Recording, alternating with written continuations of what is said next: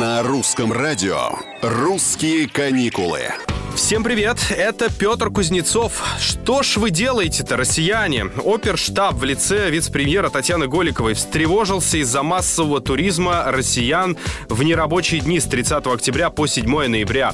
Для путешественников повышенное внимание и реакция со стороны ведомства может стать сигналом к введению новых ограничений в перспективе.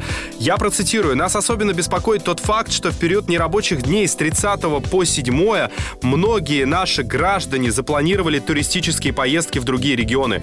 Мы просим учитывать индикацию на тепловой карте на портале stopcoronavirus.rf, заявила чиновница. Также Голикова призывает соотечественников помнить о высокой загруженности системы здравоохранения в пандемию коронавируса.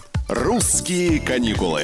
Для внутреннего туризма обеспокоенность властей из-за планов россиян на путешествия в нерабочие дни может означать введение новых ограничительных мер или вовсе запрет на передвижение на неопределенное время. Я напомню, ранее россияне рассказали о своих планах на первую неделю ноября. Так, более половины сказали, что намерены провести большую часть выходных дней все-таки дома. Около 29% опрошенных отправятся или уже отправились на дачу.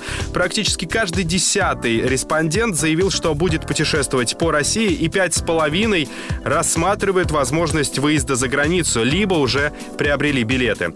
Решение ввести ковидные каникулы с 30 октября по 7 ноября из-за ситуации с распространением инфекции было объявлено президентом. Посидите дома, поберегите себя и своих близких, да и всех окружающих. Это «Русские каникулы». Оставайтесь с нами. Русское радио.